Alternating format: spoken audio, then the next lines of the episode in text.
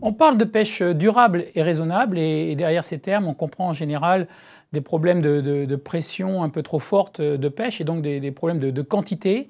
Mais ce n'est pas simplement ça, c'est aussi des problèmes de qualité et donc de l'ensemble des espèces qui sont capturées.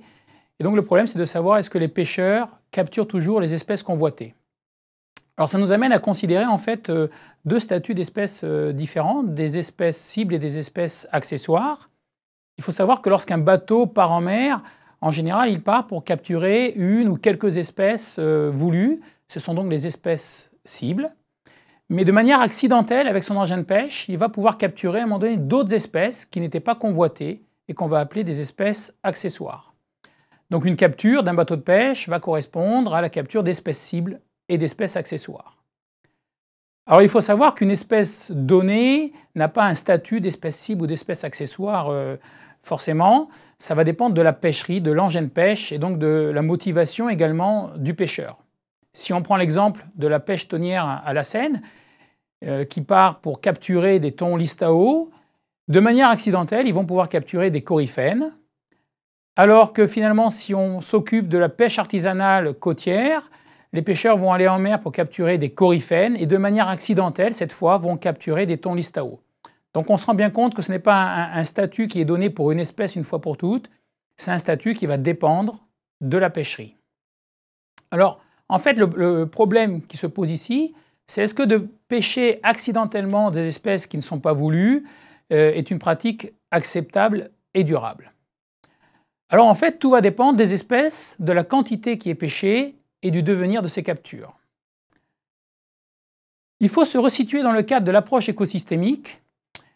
Traditionnellement, il faut se rappeler que l'objectif était de gérer des populations d'espèces cibles. Par exemple, si on prend la pêcherie tonnière, l'objectif c'était de gérer les populations de thon. Mais l'approche écosystémique nous a montré qu'on ne pouvait plus s'occuper que de ces espèces cibles, mais qu'il faut justement s'occuper également des espèces accessoires. Alors comment y arriver? Tout d'abord, le premier pas, c'est de pouvoir inventorier tout ce qui est pêché, et cela passe par des observateurs qui embarquent à bord des bateaux de pêche et qui vont pouvoir identifier l'ensemble des espèces qui sont capturées, mesurer leur taille et compter combien de poissons sont pêchés. Si on prend la composition théorique d'une capture d'un bateau de pêche, par exemple, on va tout d'abord avoir bien sûr l'espèce cible, qui est la raison pour laquelle le bateau est parti en mer. On va ensuite avoir une partie de la capture qui est composée d'espèces accessoires qui vont être gardées à bord, soit pour une consommation par l'équipage, soit carrément parce que en rentrant au port, ils vont pouvoir la commercialiser. On va avoir aussi une catégorie d'espèces accessoires qui cette fois vont être rejetées, rejetées en mer parce qu'il n'y a pas d'intérêt commercial pour le pêcheur. Et enfin, on peut avoir une catégorie avec des espèces en danger qui elles aussi sont rejetées. Alors quels sont les objectifs de gestion? Les objectifs de gestion ici concernent principalement deux catégories. Ça va être des espèces accessoires qui sont rejetées. Il va falloir donc maintenant les garder à bord. Les garder à bord notamment pour un enjeu de sécurité alimentaire. Ce qu'il faut avant tout, c'est d'éviter le gaspillage. Ensuite, l'autre enjeu, c'est un enjeu de conservation et éviter donc d'effectuer des mortalités sur des espèces en danger et de manière à pouvoir ne pas impacter euh, ces populations à risque. Justement, est-ce que pêcher plusieurs espèces est un problème En fait, quand on regarde la Convention pour la diversité biologique, on se rend compte que un élément clé de l'approche écosystémique est justement de pouvoir conserver la structure et le fonctionnement d'un écosystème.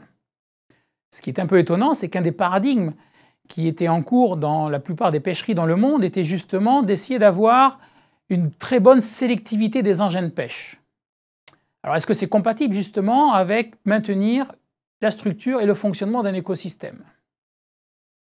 Qu'est-ce que la sélectivité? La sélectivité, c'est en fait un processus à travers lequel la pêche va produire une capture, mais qui aura une composition différente de ce qui existe dans l'habitat naturel. Il faut savoir que tout engin de pêche, de toute façon, est sélectif, et en fait, le danger, le risque, c'est d'avoir une sélectivité qui va être mal appropriée. Et si elle est accompagnée d'une pression de pêche trop importante, en fait, on va pouvoir conduire à des modifications importantes d'un écosystème. Et c'est ça qu'il faut éviter.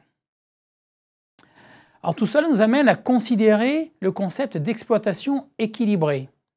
En fait, il faudrait pouvoir exploiter un écosystème en tenant compte de sa structure et de son fonctionnement. Donc en considérant l'ensemble des espèces, l'ensemble des tailles en proportion à la productivité naturelle. En fait, le concept, il est de modifier un peu le, système actuel qui était de pouvoir gérer des populations. Donc on exploitait des populations. Or en fait, c'est une erreur. On n'exploite pas des populations, on exploite un écosystème, donc un ensemble d'espèces. Et c'est vers ça qu'il faut aller pour justement pouvoir avoir des pêcheries durables et raisonnables. Alors il faut considérer justement le problème particulier des espèces en danger, et notamment les espèces qui sont des mammifères marins, des requins, des tortues ou des oiseaux. Et là, il faut réussir à éliminer la mortalité de pêche sur ces espèces. Alors il est important de faire un, petit focus particulier sur les requins, qui sont souvent des espèces mal connues. En fait, les requins ont une biologie particulière, une maturité sexuelle tardive, une gestation longue de plusieurs mois et une femelle va en fait produire très peu de petits. Donc on se retrouve dans une biologie qui est très différente des autres poissons, notamment des poissons téléostéens. Et cette biologie en fait ne permet pas aux requins de subir des exploitations importantes. Et donc les requins vont rapidement se retrouver dans des situations difficiles suite à une exploitation. Donc l'objectif, c'est en fait de trouver des méthodes, des techniques, des mesures de gestion qui vont permettre de diminuer les captures de ces requins par les bateaux. Un exemple, par exemple, pour la pêche à la palangre, qui utilise des hameçons, euh, en changeant les appâts qui sont traditionnellement des calamars et en mettant donc des poissons, on peut réduire d'environ un tiers la capture des requins. Donc on diminue l'impact de ces pêcheries sur les populations de requins. D'une manière plus générale, ce qu'il faut adopter, c'est donc de bonnes pratiques. Il faut que les pêcheurs, lorsqu'ils vont en mer, puissent adopter des bonnes pratiques, pouvoir identifier les espèces qu'ils capturent, lorsque ce sont des espèces à risque, pouvoir les remettre à l'eau dans des bonnes conditions, justement en optimisant leur, survie. Et en fait, c'est là-dedans qu'il faut accompagner les pêcheurs de manière à ce qu'ils puissent avoir des pêcheries durables et raisonnables, pas simplement en adaptant la pression de pêche, mais également en considérant qu'ils vont exploiter un écosystème, donc plusieurs espèces, et qu'il faut considérer le statut écologique de ces espèces et adapter ces pratiques en fonction de ces espèces.